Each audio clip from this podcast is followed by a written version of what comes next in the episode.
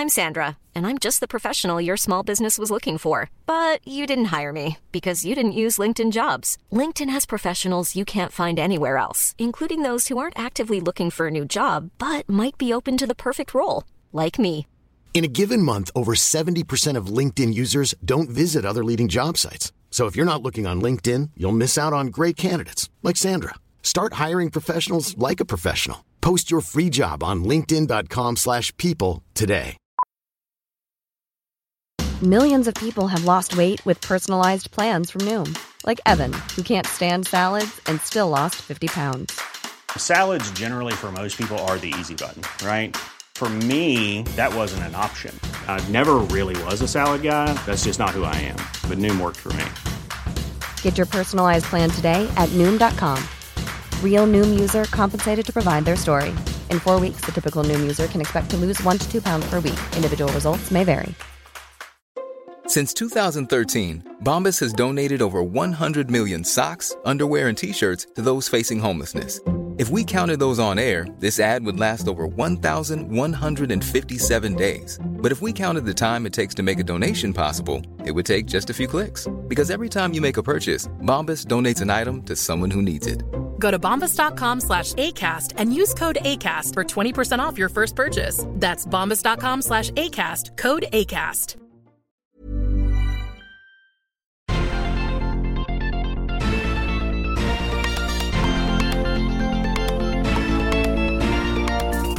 Salut à toutes et à tous, bienvenue dans Sortie de veille, le podcast hebdomadaire de Mac Génération. Ceci est une révolution. Non, je ne parle pas du Vision Pro, mais de l'ouverture de l'iPhone en Europe. Apple est contrainte de lâcher du lest sur le contrôle de sa plateforme. Pour se conformer à la législation sur les marchés numériques, le fameux DMA, Apple a annoncé de nombreuses mesures qui vont bouleverser la distribution et les capacités des apps iOS. On va détailler tout ça avec Christophe. Dans le reste de l'actu, la voiture Apple refait parler d'elle. Le projet d'Apple Car serait toujours sur les rails, mais ses prétentions auraient été revues largement à la baisse. Et cette semaine, on a bien sûr fêté les 40 ans du Mac.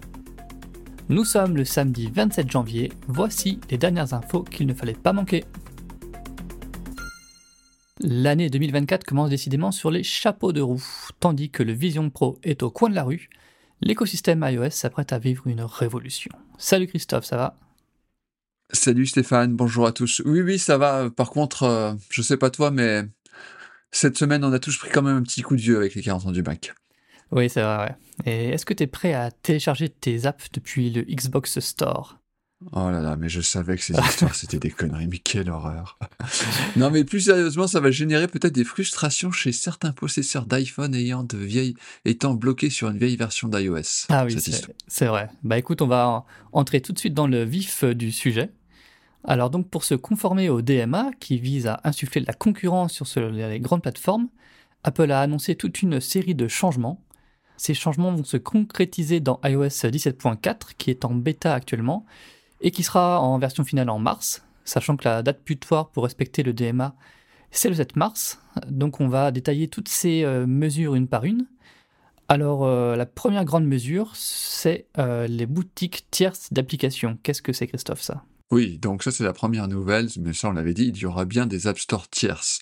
Enfin, si certains acteurs se risquent à ce petit jeu-là, je pense qu'il y a quand même quelques sociétés qui ont indiqué qu'elles avaient un, qu'elles voyaient euh, un intérêt dans, ces App Store tiers, notamment Microsoft, Facebook et Google, qui ne rêvaient que de ça.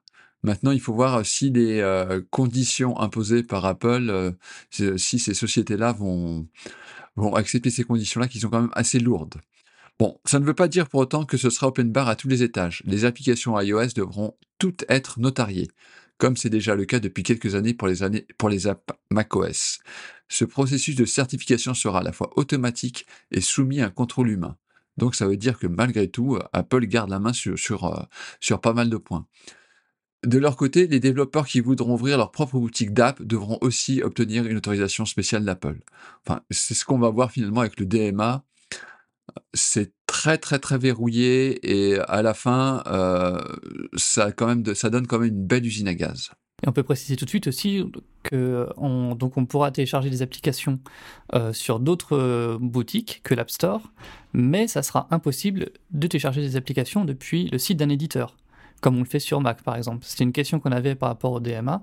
là, Apple dit euh, OK, c'est d'accord pour par exemple un Xbox Store, mais si vous, si vous voulez télécharger une application euh, d'un petit éditeur, euh, voilà, ça sera pas possible depuis son site web. Et il y a un autre point important, pour l'instant, le DMA et toutes, ces, toutes les annonces qui ont été faites ne concernent que iOS et non, et iPadOS n'est pas concerné par tout ça.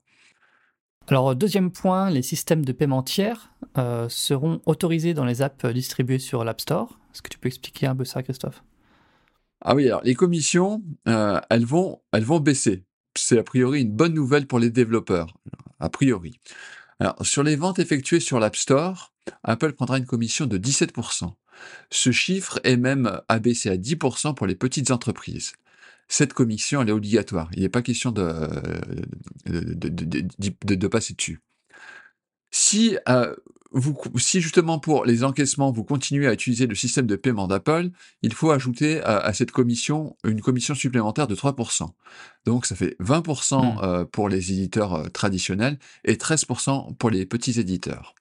Alors ça, c'est pour les apps distribuées sur l'App Store mais les éditeurs peuvent éviter la commission d'Apple en passant par une boutique tierce. Mais, mais, mais, mais attention, il y a un one. Il faudrait quand même pas que Apple perde de l'argent dans cette histoire. Et c'est pour ça que Lucas à la compta a eu euh, l'idée d'une taxe, une idée assez brillante, je dois le dire. L'idée est simple, c'est de faire facturer les téléchargements aux éditeurs.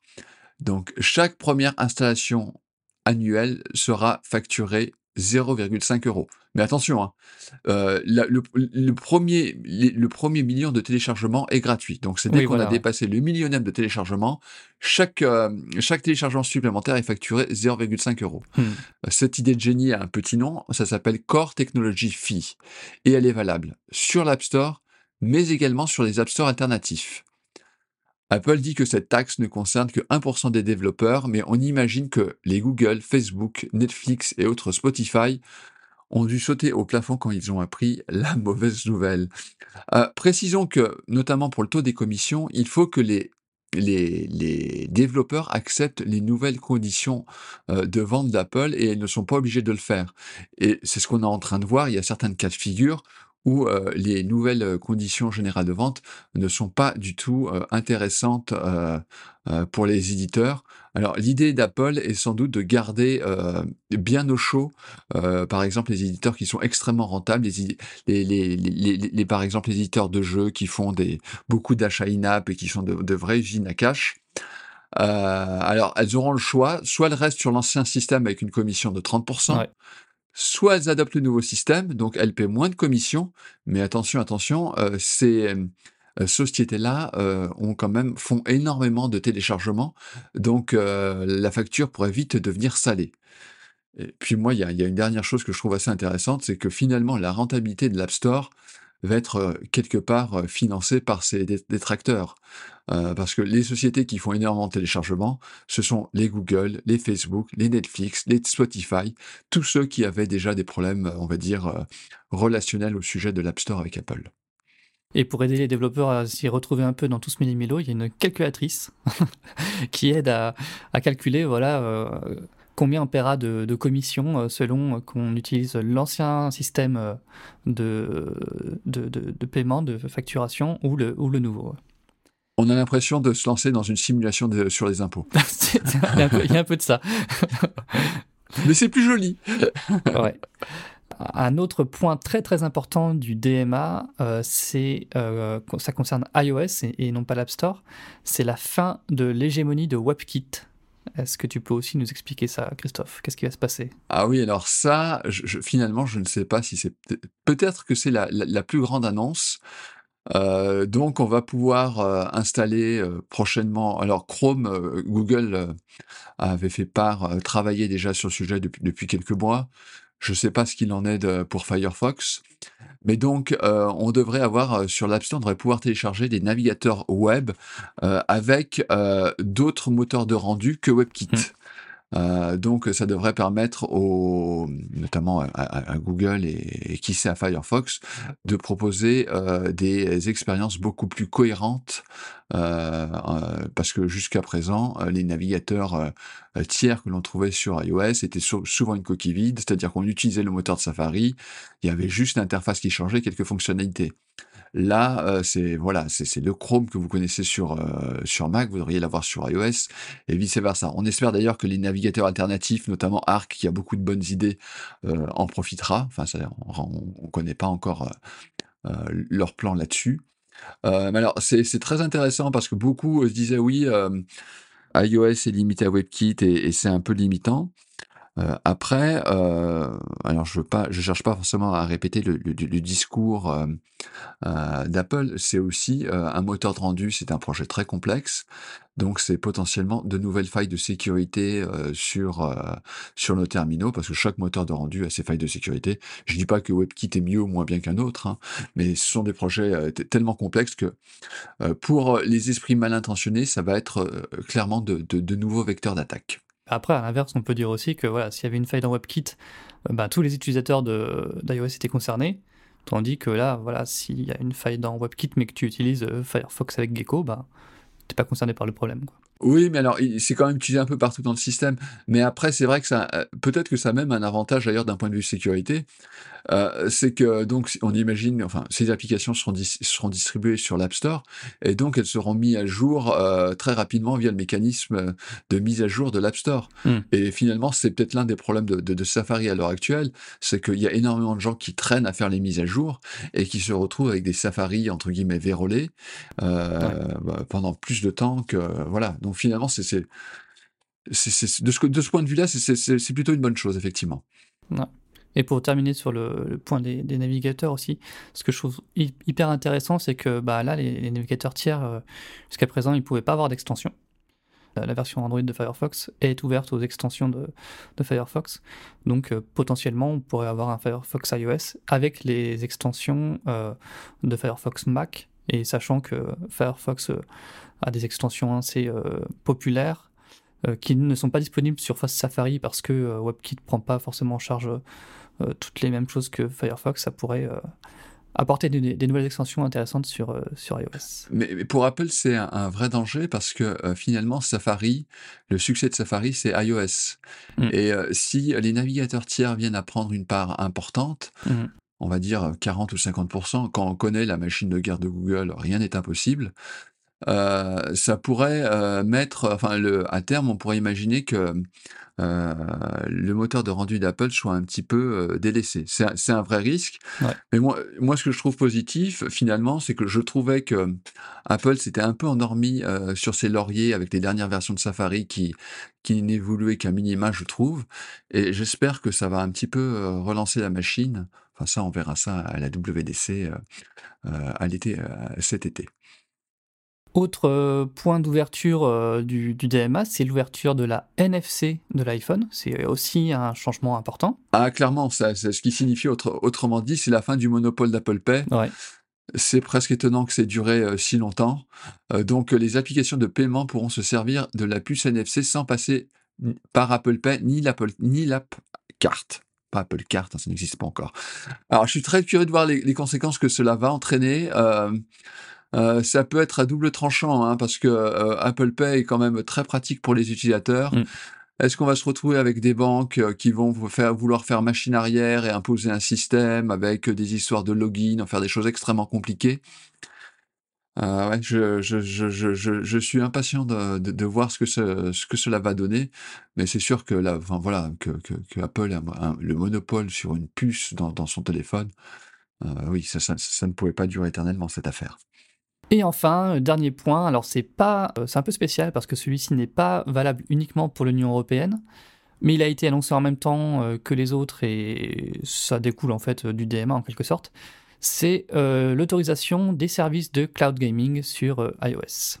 Oui, alors ça, ça va être une petite révolution dans le domaine du jeu.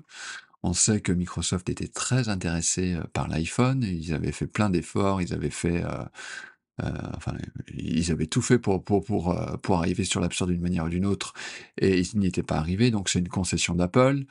Euh, on sait que Amazon avait des projets dans ce domaine-là. On sait aussi que Netflix euh, cherche à renforcer euh, son offre de jeux et qu'elle connaît a priori un certain succès, même si c'est pas forcément du cloud gaming. Bah là, j'ai envie de dire, tant mieux pour les utilisateurs, ceux qui veulent jouer avec de, vrais jeux sur, sur leur iPhone auront cette possibilité-là. Enfin, c'était possible, hein, mais il, il, fallait passer jusqu'à présent via, via un, navigateur web, c'était pas forcément très plaisant. donc là, ça va sans doute démocratiser cette pratique. Euh, bah, à voir et à voir euh, comment Apple va réagir, notamment avec euh, Apple Arcade. Est-ce que ça va la pousser, est-ce que ça va la booster à, à passer à la vitesse supérieure? Ça, seul l'avenir nous le dira. Comme le, le, succès de ces différentes, de ces différentes propositions, est-ce qu'on aura finalement c'est une vraie question hein, de, de, savoir est-ce qu'on aura deux ou trois App Store alternatifs ou, on en aura, ou est-ce qu'on en aura des dizaines? Euh, de la façon dont le cadre est planté, je pense qu'il euh, y a des sociétés qui vont y réfléchir deux ou trois fois avant de se lancer. Alors, quand on a les moyens de Google ou de Microsoft, on peut à la limite y aller tête baissée. Euh, mais quand on est un, acteur plus petit, je suis pas, suis pas certain que ce soit une bonne idée. Faudra voir, c'est une des questions, une des nombreuses questions qui seront à suivre euh, dans les prochaines semaines, prochains mois avec le DMA. C'est vrai qu'il y a euh, évidemment les gros acteurs qui sont intéressés par euh, l'ouverture de, boutiques tierces, mais il y a aussi des, plus petits qui ont manifesté leur intérêt. Je pense à Setup ou Altstore, donc on suivra ça. En tout cas, ça va faire beaucoup de, concurrence à Apple sur sa propre plateforme. Donc on suivra ça dans les prochains mois. On va passer à un autre sujet. Alors maintenant que le Vision Pro est presque une réalité, on peut se mettre à rêver du prochain produit d'Apple. Et ce produit, bah, ça pourrait être une voiture. Les rumeurs s'étaient calmées à ce sujet depuis quelques années, mais Mark Gurman les relance. D'après le journaliste de Bloomberg, Apple prévoit de commercialiser sa voiture en 2028 au plus tôt. Le projet aurait été complètement remanié. Au départ, euh, Apple voulait créer un véhicule totalement autonome. Finalement, la conduite autonome euh, se limiterait au niveau 2 sur 5, c'est-à-dire que la voiture pourrait accélérer et freiner d'elle-même ainsi que suivre les voies. Alors ça n'a plus rien d'original aujourd'hui, c'est ce qu'on trouve dans de plus en plus de voitures, je pense au, Tesla. Apple compterait se démarquer avec un design élégant, des dispositifs de sécurité innovants et une euh, interface utilisateur unique.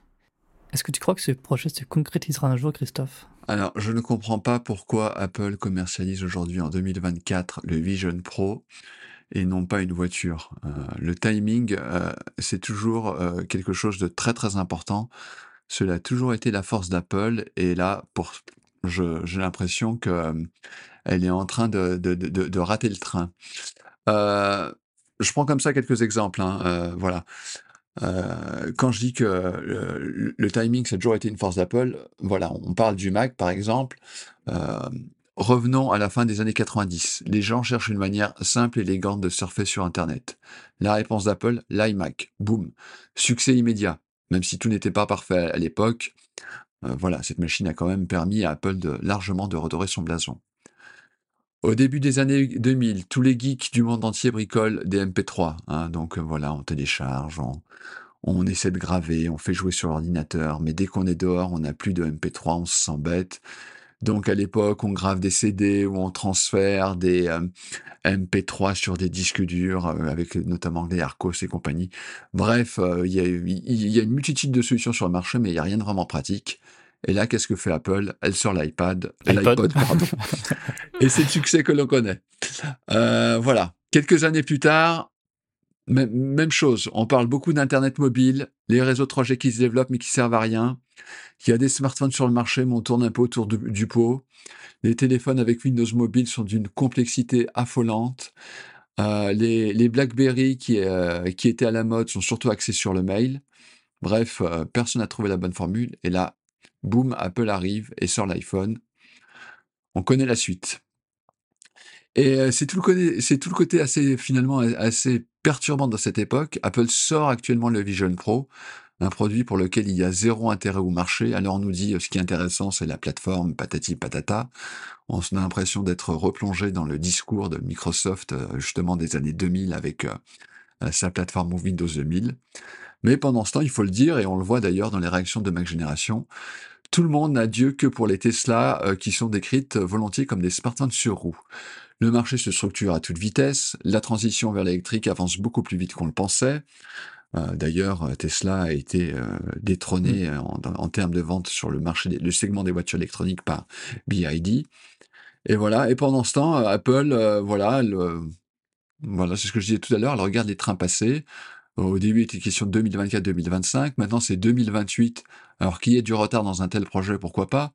Mais en plus, avec des objectifs revus à la baisse.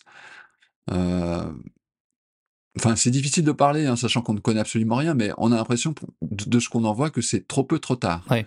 Donc, à voir. Alors, certes, Apple a maintenant une force de frappe considérable, mais autant elle peut se permettre de, par exemple, d'aller voir TSM, TCMC, de dire, euh, euh, oui, bah, tout, euh, tous tes processus de fabrication en 3 nanomètres, je les prends, autant faire le même coup euh, dans l'industrie automobile, ça, ça me paraît un peu plus compliqué. Et on va terminer le tour de l'actu en souhaitant un joyeux anniversaire au Macintosh.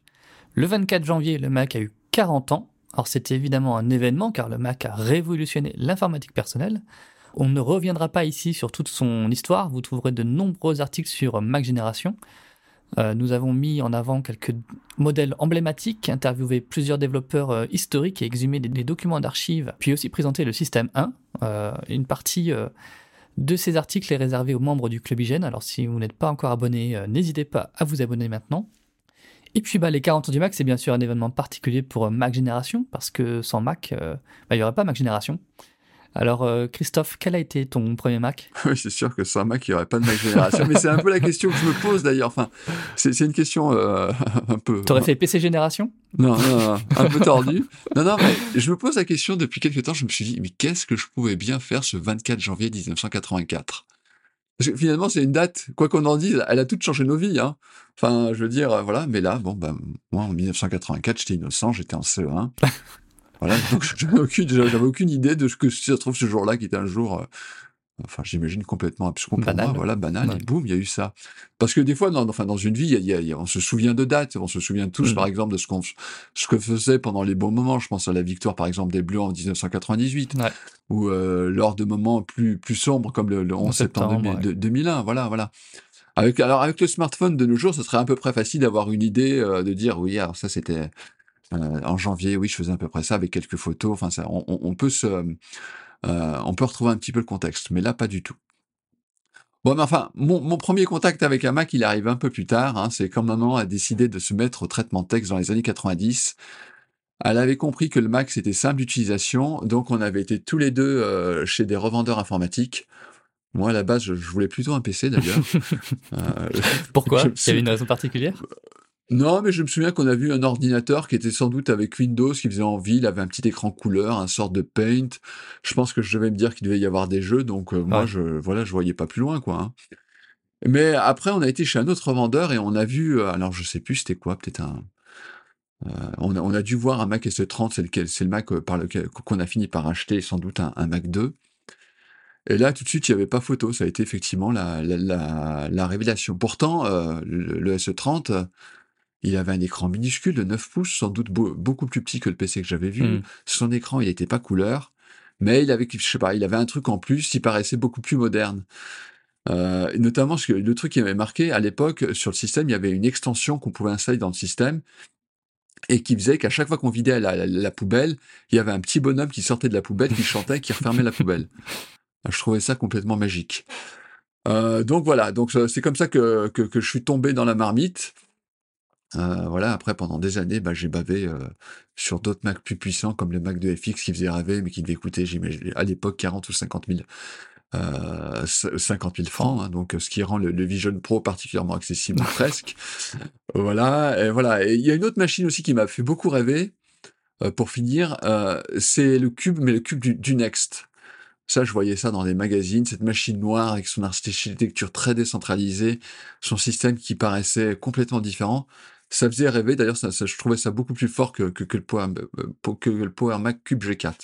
Mais donc voilà, pour répondre à ta question, voilà, le, mon premier Mac, ça a été le, le SE30 et, et- et j'en garde de, de très bons souvenirs. Eh bien, merci Christophe pour euh, le retour sur l'actu, puis le retour sur euh, ton histoire de, de Mac user. Bon ben voilà, on a tous pris un coup de vieux. Bon week-end à tous. bon week-end à tous et à la semaine prochaine pour un nouveau numéro de sortie de veille. Salut